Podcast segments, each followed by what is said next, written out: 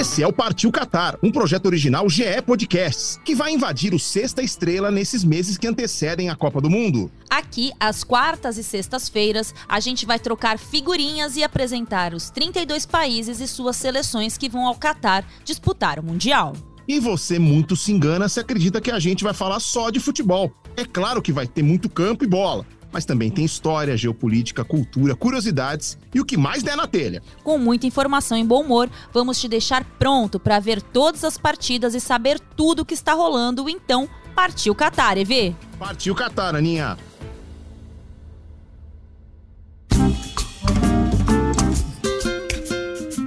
Aninha, passa rápido, mas a gente já tá um tempo nessa de partir o Qatar, né? Com certeza, EV.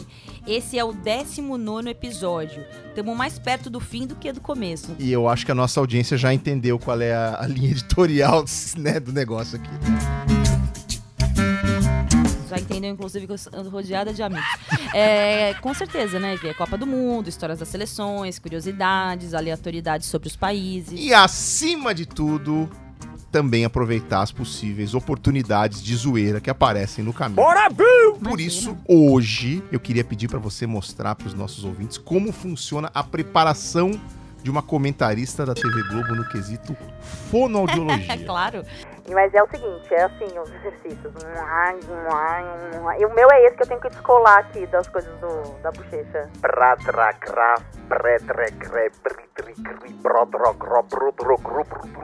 Isso eu nunca vou conseguir. o meu preferido é um ai, ai, ai, ai. Pra quem não tá, tá vendo, óbvio que tá ouvindo a gente, é tipo Tá ficar mastigando, fazendo um careta e sem forçar co- o, o trapézio aqui pra relaxar o músculo. Agora que a gente já aqueceu, porque vai precisar hoje, viu? Ai, meu Deus. Vamos para aquele que talvez seja o nosso maior desafio. Curiosamente, com um país de menor nome, tamanho mais curto do nome. Irã. Então dá uma palhinha aí, Everaldo Max. Bom, se liga aí. O capitão da seleção, eu queria, Ai, Deus. eu queria dizer que eu não li o episódio antes, tá? Tá tudo sendo de primeira. Vai do jeito que, que sair. O capitão da seleção, Essan Haissaf. Quer a pronúncia correta em iraniano? Quero, Luiz. Vamos lá. Essa é bem fácil. E só de relembrar o nome de alguns capitães que a seleção já teve é suficiente para mostrar que hoje é nível hard. Meu Deus. Nader Mohammad Khani, Sirius Gayegran, Mehdi Dinvarzadeh, Parviz Gelitkani. Tá bom? Podemos ir embora pra casa já, não? Shoei e Ansarifad ficam no banco hoje, são jogadores importantes. Sabe o que é? Deixa eu explicar pro pessoal que não entende, que não, que não sabe. Porque Everaldo Marques é um dos maiores narradores desse país, Brasil, né, gente? 1,86m, 110 não, quilos. Não, pra- a gente, tem que, a gente tem que falar a verdade sobre as coisas. O homem tá acostumado a narrar campeonato de cuspe e Fórmula 1, que tem, assim, gente do mundo inteiro fazendo tudo. Inclusive o vice-campeão mundial de cuspe é iraniano. Bem, Brincadeira. Brincadeira. Atenção aí pro torcedor iraniano. Não, então assim, ele tem todas as pronúncias, os sons, eh, os sentidos das palavras na cabeça dele. Eu que sou quase uma analfabeta funcional, que mal falo português, eu não tenho ideia do que tá acontecendo. Como que, que ele tirou aqui o Essan Ashaf? Vamos lá, gente. Eu só sei que, um, a gravação aqui vai ser longa. Dois, ela vai render boas pérolas para o tão esperado episódio 33. Bom, pra gente já atender às suas expectativas, se liga nesses nomes olímpicos que o Irã Ah, não, também já deu de presente nos Jogos de Tóquio. Ó, o sobrenome mais longo foi iraniano. 22 letras. Boa sorte, Ana Thaís Matos. Não, eu ia fazer um vídeo nosso agora dessa narração aqui desse nome. Mariam. Desculpa, tá, gente? Eu vou meter um Mariam. Vai separando as sílabas. Sheikh Khaliza de Khaliza de Kanga. E se não for isso, vai ser isso. É uma nadadora, olha só, de 18 anos, que nasceu no Irã, mas compete pelo Azerbaijão e deixa os narradores do mundo todo com calafrios. Ela Não. vai bater o recorde mundial, Everaldo eu Marques. que- Braçada final, braçada final, Mariam. Eu queria dizer que eu- a minha mão tá suando, tá? De falar esses nomes aqui, eu fico nervoso.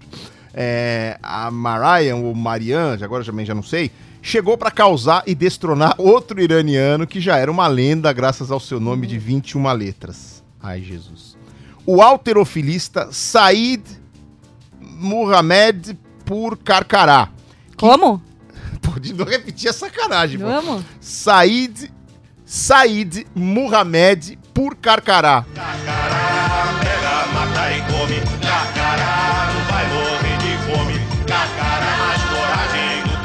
que inclusive foi ouro em Londres 2012.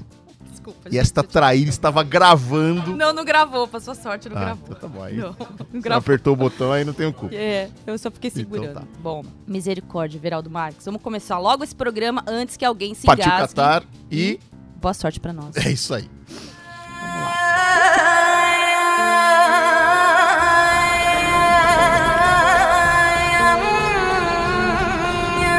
Catar, Espanha, Equador, Costa Rica, Senegal, Alemanha, Holanda, Japão, Inglaterra, Bélgica, México, Camarões, Polônia. Brasil. É um ótimo time com poucos problemas e muitos pontos fortes. Partiu Catar, Aninha. Partiu Catar, EV.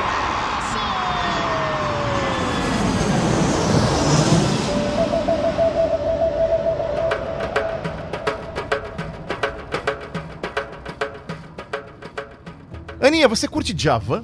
Insiste em 0 a 0 Então, é que não é só na música dele que tem gente insistindo em 0 a 0 né? Se você é um ouvinte assíduo do Pártio Qatar, já deve lembrar que nos episódios da Inglaterra e País de Gales falamos um pouco do Irã, adversário deles, inclusive, e dos Estados Unidos na fase de grupos. E sempre que o Irã foi citado, a gente já fez o alerta. Ô, seleção chatinha de se enfrentar. Pois é. O Irã é uma potência no futebol? Definitivamente não. Tanto que nunca passou da fase de grupos de um Mundial. Mas, normalmente, quem quer fazer gol nos iranianos precisa suar bastante. Pois é, vocês devem se lembrar que o Irã estava na última Copa na Rússia. Agora, quatro anos depois, a memória coletiva é de uma campanha que acabou na fase de grupos, o que era esperado em um grupo com Espanha, Portugal e Marrocos. Mas por muito, muito pouco mesmo que eles não foram pro mata-mata e deixaram os espanhóis llorando. Porque hoje uma vitória iraniana complica demais a vida espanhola. Sim, e grande parte dessa campanha é mérito da defesa, que sofreu só dois gols nesse grupo, menos do que todos os seus rivais. Na primeira rodada, o Irã venceu os marroquinos por 1 a 0, com um gol aos 50 minutos do segundo tempo. Agora sim vem levantamento na grande área. Bola na primeira trave. Olha o gol contra! Gol!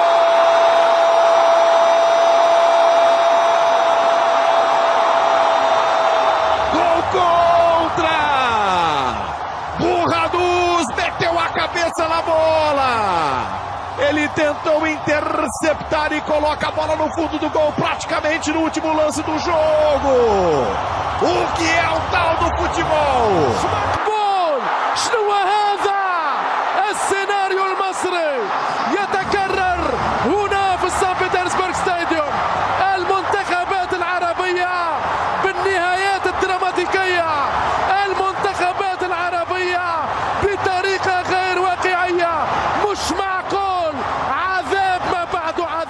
Depois perdeu para a Espanha por 1 a 0. Conduz a fúria, lá vem Espanha, Diego girou a bola pra trás. Gol! No bate-rebate, pega no Diego e entra. É gol de Diego Costa, gol de Canela, gol de artilheiro. O que importa é a bola dentro do gol. Mas ainda chegou na última rodada com esperança. Aí, os iranianos saíram atrás de Portugal, mas não desistiram e buscaram um empate aos 48 do segundo tempo. É pênalti para a seleção iraniana. O torcedor do Irã vai à loucura. Ansarifar! Gol!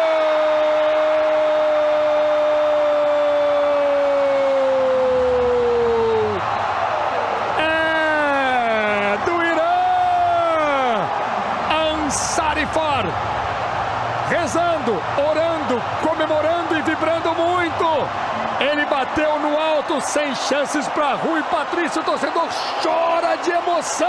Enquanto isso, espanhóis e marroquinos protagonizaram uma batalha. Marrocos saiu na frente, sofreu empate e aos 36 do segundo tempo fez 2 a 1. Se o jogo tivesse acabado assim, os iranianos conseguiriam pela primeira vez uma vaga no mata-mata de mundial. Mas Iago Aspas fez o Irã sofrer do próprio veneno e nos acréscimos anotou o gol que classificou a Espanha e deixou os iranianos de novo e como sempre na fase de grupos. E por mais que o Irã não seja uma presença constante em mundiais, já foi vezes o suficiente para dizer que realmente a fase de grupos é o lugar dele. No Catar será a sétima vez que os iranianos jogam a Copa. A terceira seguida, a maior sequência da história do país. A primeira foi em 1978, para coroar o melhor momento da história do futebol do país, quando emplacou um tricampeonato seguido na Copa da Ásia. Somando as três campanhas vencedoras de 68, 72 e 76, a seleção do Irã teve impressionantes 13 vitórias em 13 jogos, marcando 36 gols e sofrendo apenas 6. No terceiro título, eles foram campeões com 100% de aproveitamento, como nos outros dois, mas nesse caso sem sofrer nenhum gol. E, curiosamente, na final venceram a seleção do Kuwait, que era dirigida por ele, o mestre Zagallo.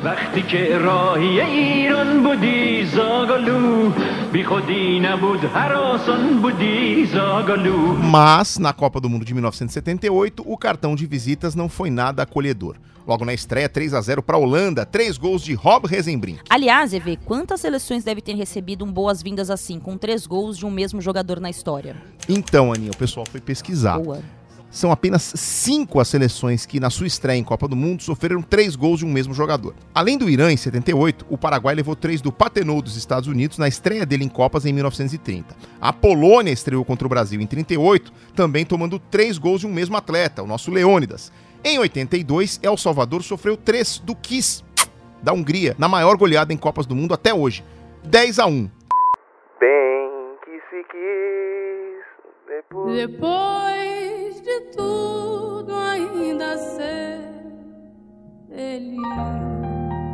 Isso aí tá no roteiro, tá? Essa pataquada não fui eu que inventei. Eu tenho as minhas próprias pataquadas que eu invento, mas essa na- não tá na minha comanda, por favor. Pensei que iam botar alguma música do Kiss, mas não enviaram bem Jesus. A Grécia aceitou três do Batistuta no seu baile de debutante em 94, 4 a 0. Mas eu pergunto, duas vezes no mesmo Mundial, teve? Bom, aí só o Irã mesmo, o Everaldo. Na terceira rodada daquela Copa de 78 veio mais um choque de realidade sobre o que é Copa do Mundo. 4 a 1 para o Peru, com hat-trick de Teófilo Cubidas. Definitivamente a primeira vez, ninguém esquece. Os iranianos tanto não esqueceram que ficaram com essa sendo a sua única memória de Mundial por 20 anos, já que os anos 80 foram bem complicados por lá. Em 1979 aconteceu um dos grandes eventos da história do país, a Revolução Islâmica. Liderados pelo Ayatollah Ruhollah Khomeini, os islâmicos xiitas derrubaram o governo do Shah Reza Pahlavi, que estava no poder desde 1940 e tinha os Estados Unidos como aliados. Hora do dicionário do Partiu Qatar. Ayatollah é considerado nessa vertente do Islã o mais alto dignatário na hierarquia religiosa. Shah, por sua vez, era o título da realeza dos monarcas da antiga Pérsia. O movimento da Revolução Islâmica foi transformador no país, que era uma monarquia autocrática e virou uma república islâmica teocrática.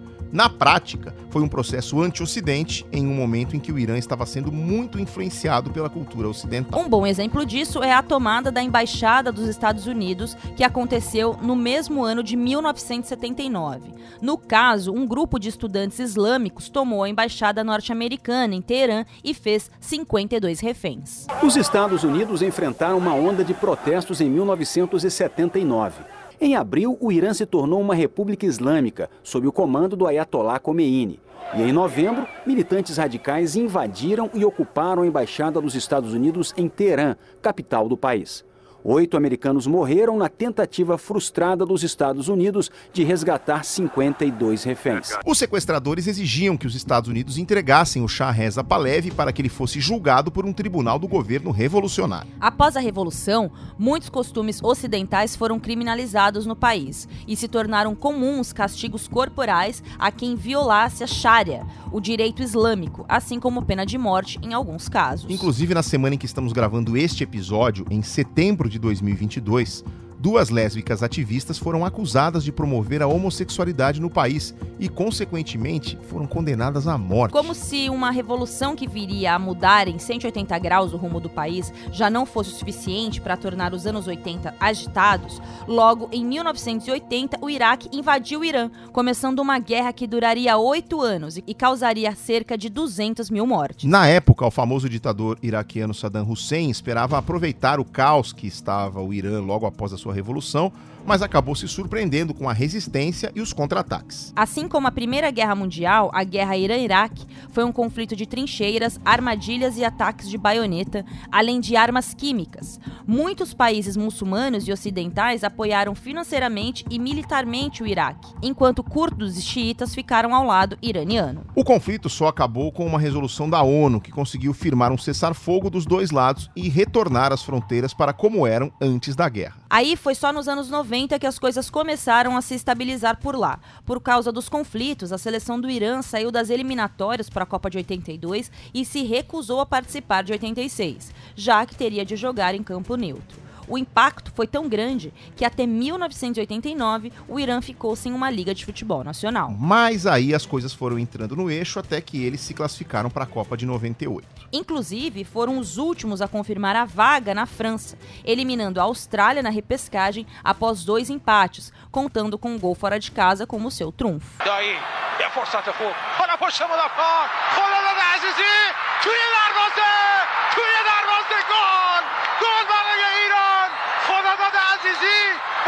روی زمین باز هم روی زمین توپ رو تو دروازه میکنه ایران دو استرالیا دو خیلی زیبا بود کار آفرین بچه ها آفرین Na partida de ida, mais de 128 mil torcedores no estádio Azad, em Teherã, viram um empate por 1 a 1 na volta 2 a 2 Aliás, vale um parênteses sobre o estádio Azad, hoje com capacidade para 78 mil pessoas, mas que já foi, até a década passada, um dos cinco do mundo para mais de 100 mil torcedores. Voltando à Copa do Mundo de 98, dessa vez os iranianos foram além do primeiro ponto conquistado e tiveram sua primeira vitória em uma Copa, batendo os Estados Unidos por 2 a 1 Olha o contra-ataque, o jogo pode se definir. É só tocar pro meio, ele não quis, bateu pro gol. Gol!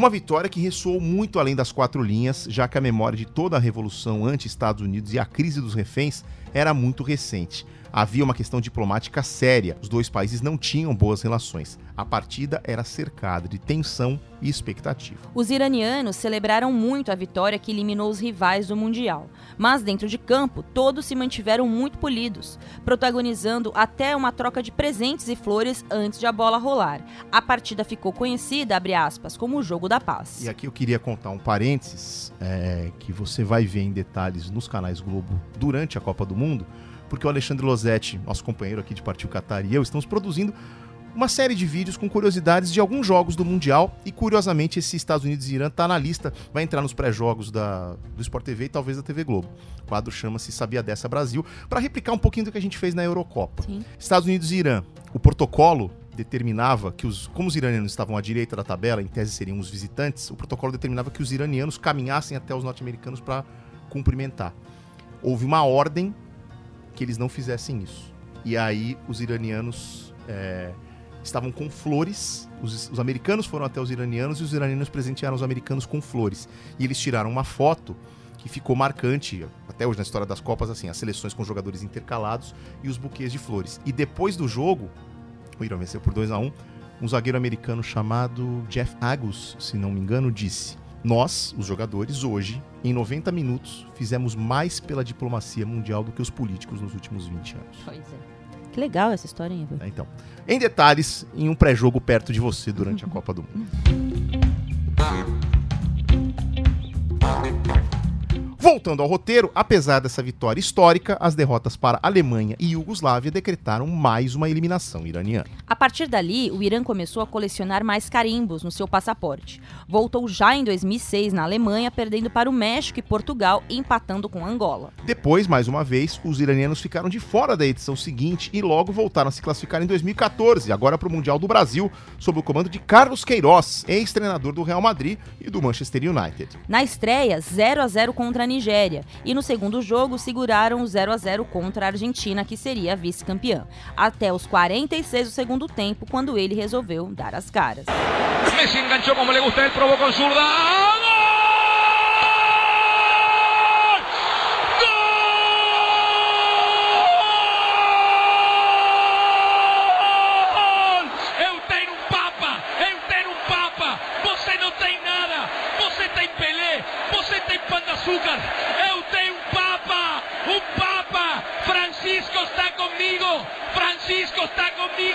Vaticano. Eu te un papa, te un papa y ten a Messi, ten un papa y ten a Messi. Vení con lo que quieras, tírame la garota de Ipanema, tírame Copacabana, tírame Pelé.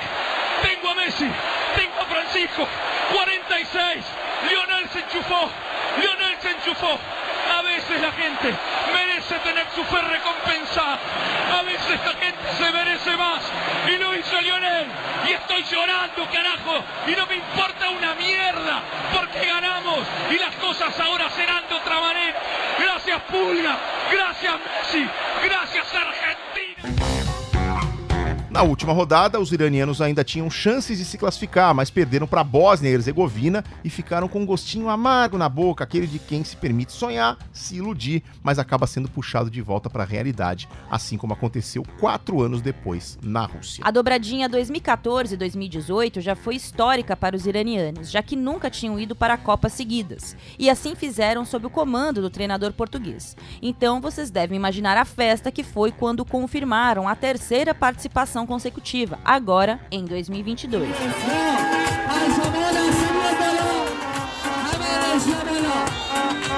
E quem sabe a contagem não segue aumentando até 2026. Pois é, o Irã passa longe de ser uma potência no futebol, mas esse é o principal esporte do país, que é o segundo maior do Oriente Médio, tanto em área quanto em população.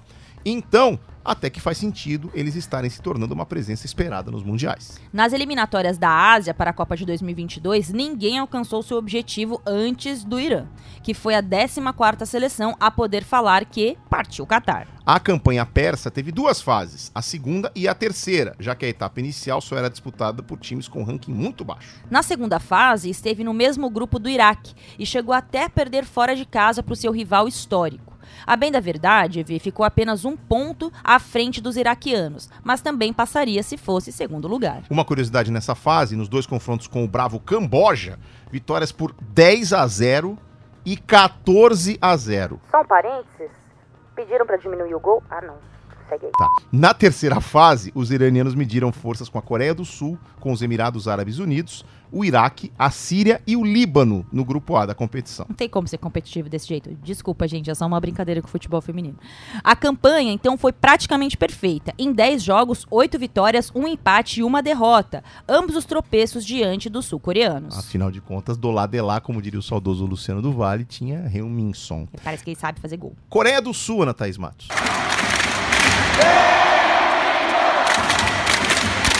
Dae Ramingo. Esse é um pedágio obrigatório. Gente, você sabe que, eu, só um parênteses aqui, né? Eu estava ouvindo o episódio do Japão esses dias. E aí uma amiga me escreve. Que, que é isso, esse Dae Ramingo? Eu comecei a mandar os vídeos da, da, da seleção sul-coreana. Ela, ah, eu lembrei. Eu imaginava que era algum grito do tipo, eu minto. Eu falei, eu minto pra quem, maluca? Então, esse é um pedágio obrigatório. Qualquer referência à Coreia do Sul leva a vinheta Ana Thaís Matos. Voltando aqui ao Irã. Ao todo, então, nas eliminatórias, nessa próxima fase, em 10 jogos, fizeram 15 gols e sofreram só 4, distribuídos em 3 partidas. Ou seja, em 7 vezes não foram vazados. O que mostra, mais uma vez, né, puxando o gancho de 2018, o poder defensivo desse time. Mas é no setor ofensivo que o Irã tem uma lenda. Ali Dai, artilheiro nato. Dai representou o Irã entre 1993 e 2006, é um interminável. E até 2021 era o jogador com mais gols na história de uma seleção, com 109 tentos. Mas aí foi superado por quem? Um outro aí, um cara diferente, o tal de Cristiano Ronaldo, que precisou de 30 jogos a mais que o iraniano para alcançar a mesma marca. Vamos combinar que cada um jogando no seu continente É, é, é, um a pouquinho mais proporção é fácil. isso aí. E era um pouquinho mais fácil pro Ali daí também né, fazer tanto gol assim, porque o Cristiano Ronaldo enfrentava algumas defesas um pouco mais difíceis. Mesmo assim, ele tem, obviamente, o seu mérito. Na Copa da Ásia de 96, o Daei chamou muito a atenção ao marcar quatro vezes contra a Coreia do Sul. Com 1,92m de altura, ele entrou na mira do futebol alemão e defendeu o Bayern de Munique entre 98 e 99. Atualmente, o Irã não conta mais com nenhum Alidaei, mas tem lá os seus valores. Quem vai contar pra nós é Alexandre Losetti. Vem aqui brilhar, ô, ô Losetti. Que rolem los datos!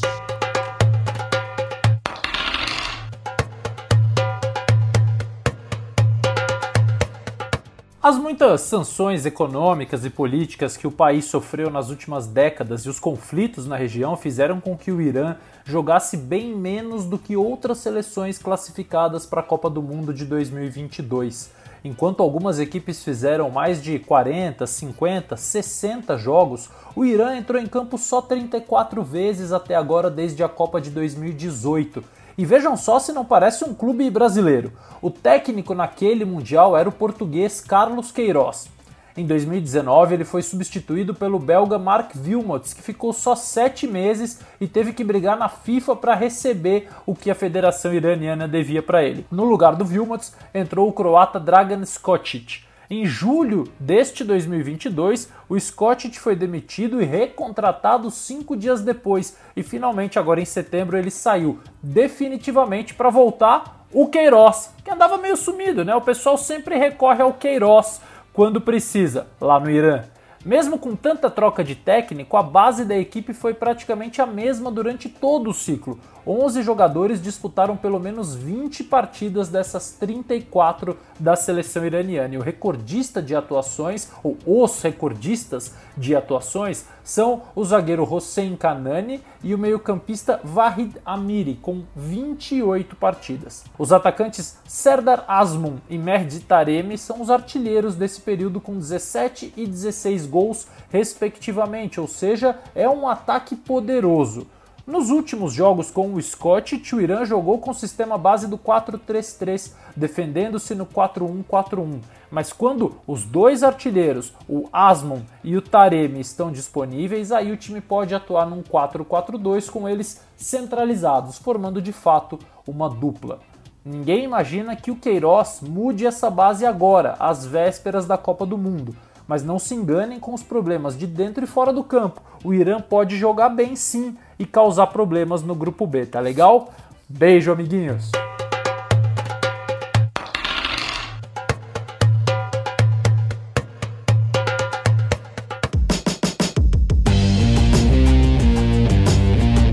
Ô, Everaldo Max, vamos falar agora um pouquinho sobre as expectativas da Copa, né? Então, a gente já mencionou isso em outros episódios aqui, né? Da Inglaterra, do país de Gales. Vão ser jogos, assim, às vezes mais brigados do que jogados. Ataque contra defesa, principalmente quando for contra a Inglaterra. Oh, mas você sabe que eles têm um goleiro O chato. goleiro Beiran Vand defendeu o Beiran Vand é titular do gol do Irã desde 2015.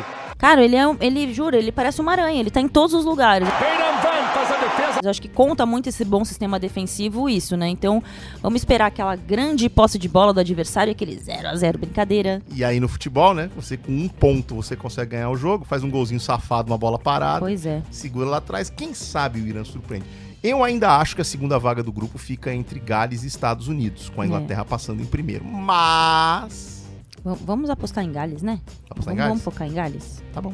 Só pelo nome é mais legal, é mais fonético. Então, e aquela As transmissões. É o nome fonético daquela cidade lá. Isso, pra você falar na transmissão que você vai narrar um país de Gales. Já imaginou se algum jogador tiver nascido lá? Em... Bo- Bota o nome da cidade aí. Just up the road from Llanfair to Pwllgwyngyll, go get a Quindrobos, Llan Sicilio, go, go, go. the temperature got to 20. É impronunciável. Sim, a gente quer ver você tentar. Lanfar, Vrar, Go, Jerry, Brown, Lunch, Cicelo, Go, go, go, go. Imagina se alguém tiver nascido Eu aí. vou torcer muito pra isso acontecer. Você me manda um vídeo se você narrar Pari- País de Gales na Não. Copa e você tiver que falar essa cidade. E o gentílico dessa cidade. Quem nasce lá é o quê? Ence. Bom, Everaldo Marques, vamos aqui agora seguir com o nosso roteiro.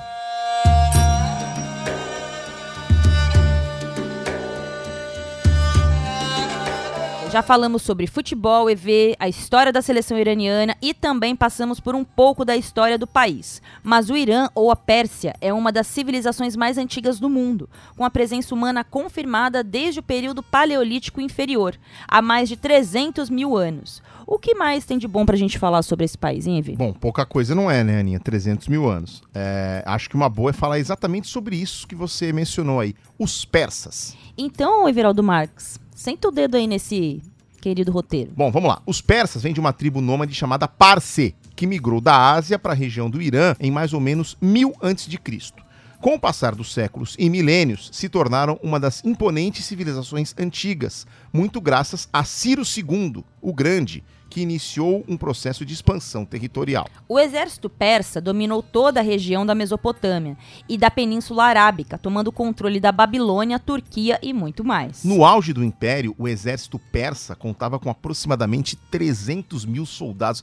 Os caras gostam de brigar faz Gente, tempo, né? impressionante, né? Nossa Senhora. Até hoje, muitos persas vivem em comunidades de imigrantes na América do Norte e na Europa.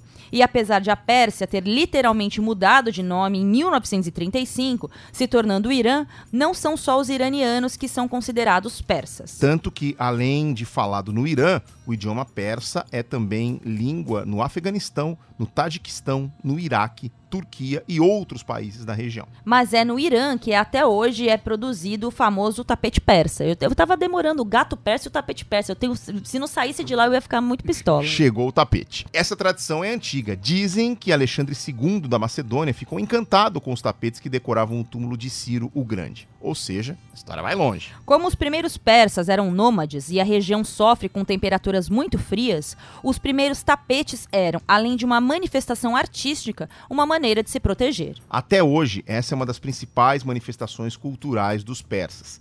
Cada desenho tem um significado, assim como as cores. E o preço? Conta pra eles, Aninha. Então, já me falaram que o negócio é um pouco caro.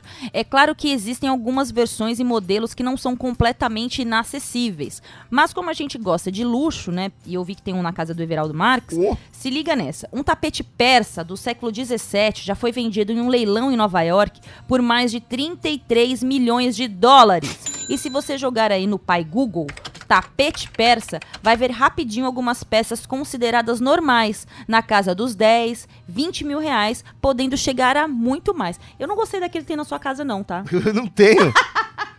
Eu não tenho.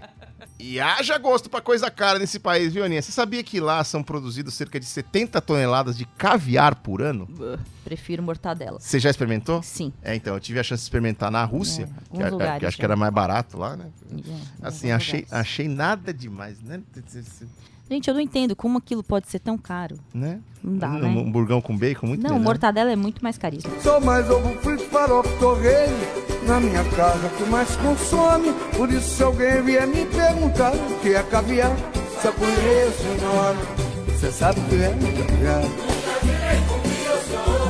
Nas bordas do Mar Cáspio, ali do ladinho do Irã, estão 90% dos esturjões do planeta. E é das ovas desse peixe pré-histórico que se faz o tal do caviar. Uma das comidas mais raras e apreciadas do mundo e também muito cara. Bom, o Irã só produz menos caviar do que a Rússia. E quase tudo é feito para ser exportado. Como você já ouviu aqui, a Aninha e eu passamos tranquilamente o caviar, né? É, realmente, vê, eu tô passando o tal do caviar. Não me chama pra isso, não. Como sopraram aqui no nosso ouvido, Rafael Baus tá inspirado hoje. Não, hoje ele tá. Caviar é o quê? Não, hoje ele tá, cara. Caviar. Imagina o, o, o podcast do Botafogo como deve estar sendo esses últimos dias. Então, caviar é uma ova.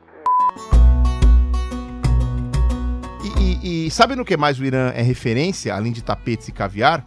Cirurgias plásticas. Nenhum país do mundo faz mais cirurgias no nariz do que lá. Digamos que eles têm um narizinho um pouquinho avantajado mesmo, né?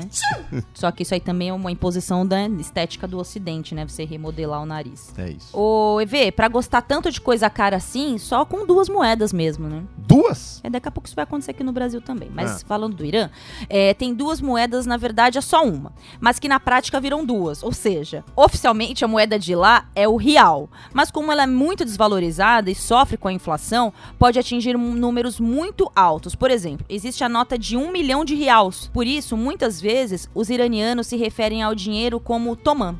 E o que, que é isso? Só um jeito de simplificar as coisas, EV. Um tomã é a mesma coisa que 10 reais. E basicamente isso só existe para simplificar as contas. Mas pra gente que vê de fora, na verdade só confunde mais, né? Mas por que, que fizeram isso? EV, porque muitas vezes os preços das coisas são colocados só em números. E às vezes está em real, outras em tomã. É claro que com o tempo você vai se entendendo e acostumando com o que cada coisa custa. Mas se você for como um turista pro Irã, é bom prestar atenção e perguntar antes. Bom, é, você não viveu isso porque você nasceu no maravilhoso ano de Exatamente, 1985. Mas vamos lá, vou contar um segredo bem baixinho aqui.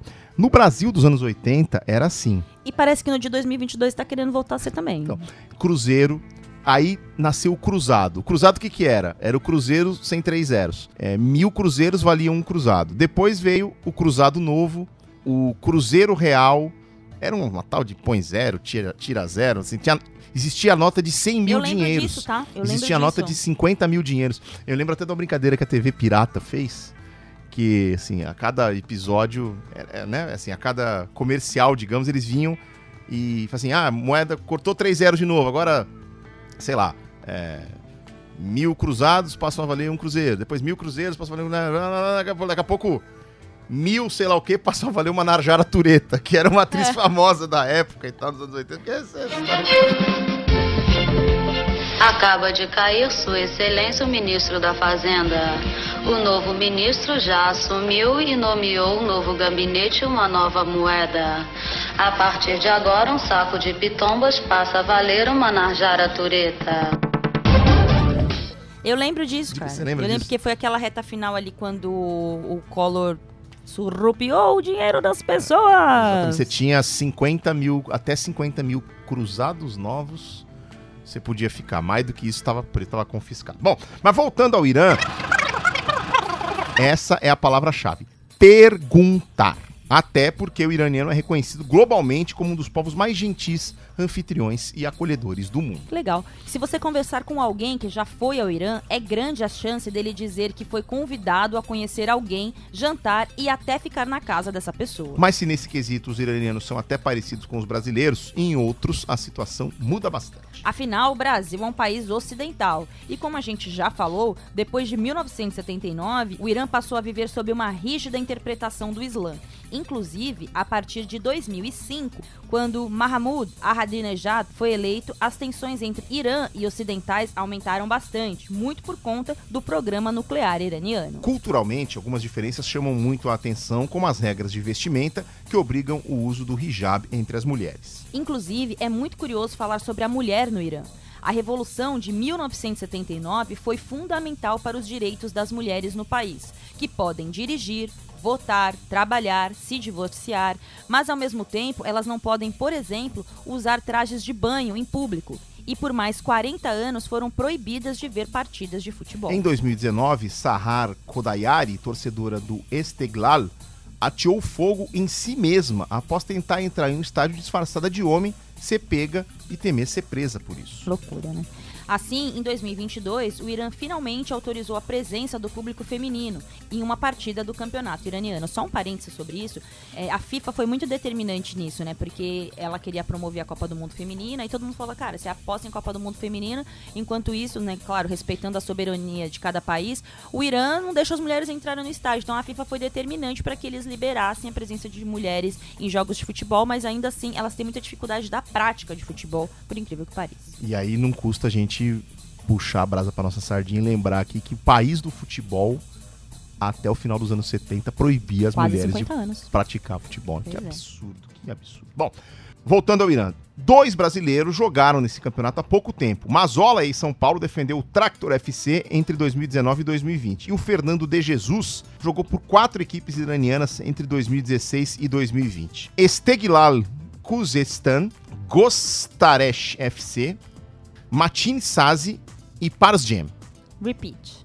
Esteglal Khuzestan, Gostaresh FC, Machine Sazi e Parsgem. Parabéns pela pronúncia, Everaldo Marques. Eu sempre acreditei. Valeu, galera. Que aqui com o Everaldo a gente tempo. E pra contar pra gente como é na prática viver nesse país, chega mais, Fernando, e conta pra gente um pouquinho mais sobre as curiosidades de viver no Irã. A minha chegada ao país, é, assim que eu, que eu desembarquei do avião, logo eu senti aquele, aquele calor, aquele mornaço. E a primeira coisa que me veio à cabeça foi olhar para um lado, olhar para o outro e falar: o que, que eu estou fazendo aqui? Até então era tudo novidade para mim. Eu só olhava para um lado, via gente com muitas roupas, é, só via rosto das pessoas, pessoas com semblante bem sério. E eu falei: para onde eu vou? O que, que eu estou fazendo? Foi quando veio um agente da equipe, acenou para mim. Então eu não falava muito bem o, o inglês e nem a, a língua, a língua local. Então uma das primeiras dificuldades já percebida ali, além do clima, de muito quente, de quase 50 graus, foi a língua, de como se comunicar. O povo iraniano ele é muito, muito apaixonado por futebol.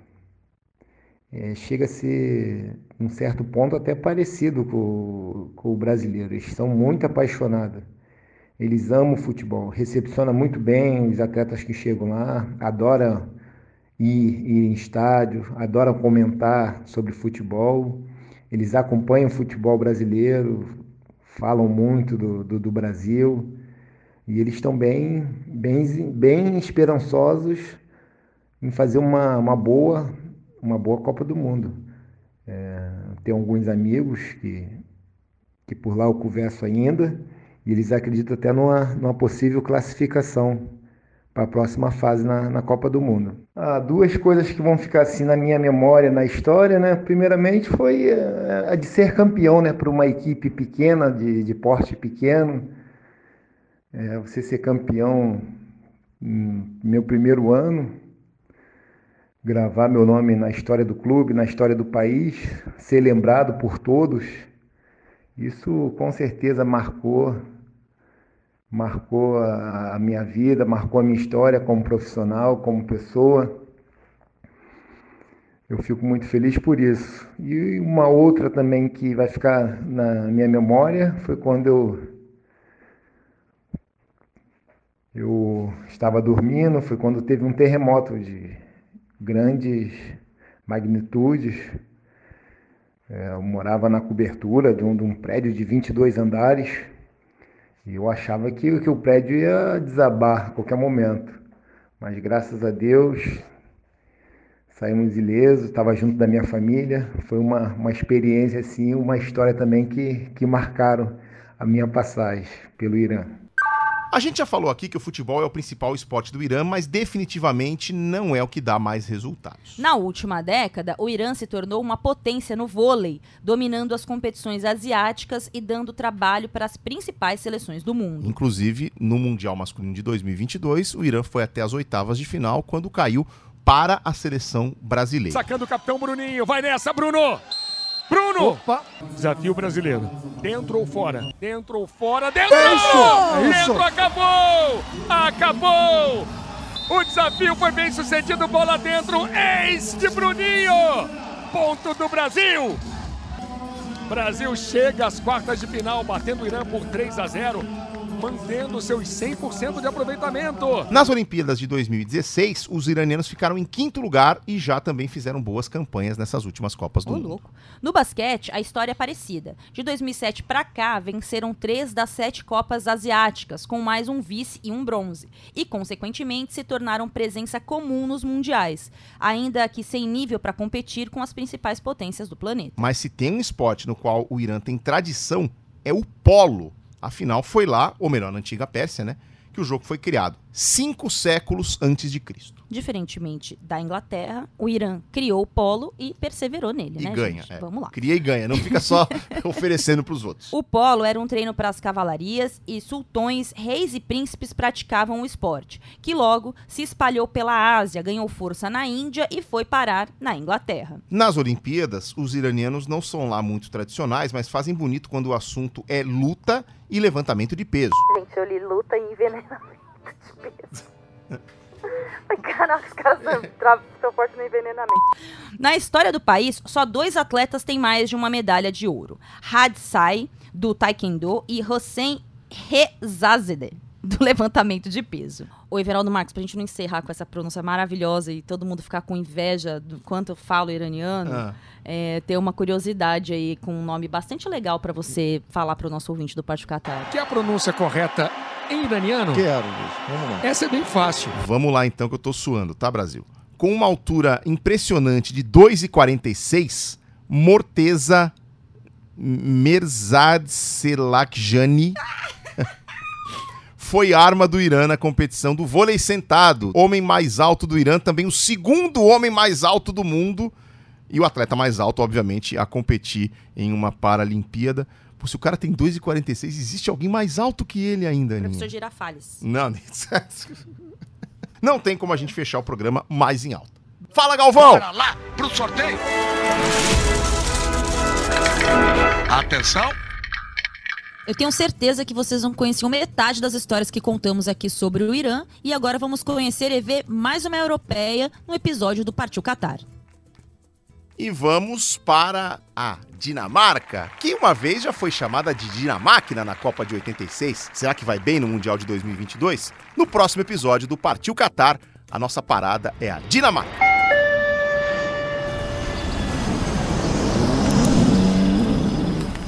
O Partiu Qatar é uma produção original GE Podcasts, apresentada por mim, Everaldo Marques. E por mim, Ana Thaís Matos. Pesquisa, roteiro e produção são obras de Pedro Suaide e Rafael Barros. Edição e sonorização do programa são feitas por Bruno Mesquita e Pedro Suaide. A coordenação de podcasts é de Rafael Barros e a gerência é de André Amaral.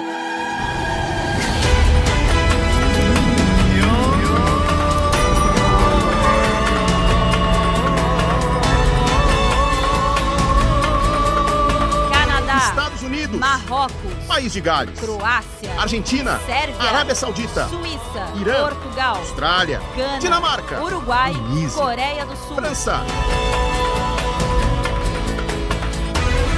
Então, partiu Catar? Partiu Qatar.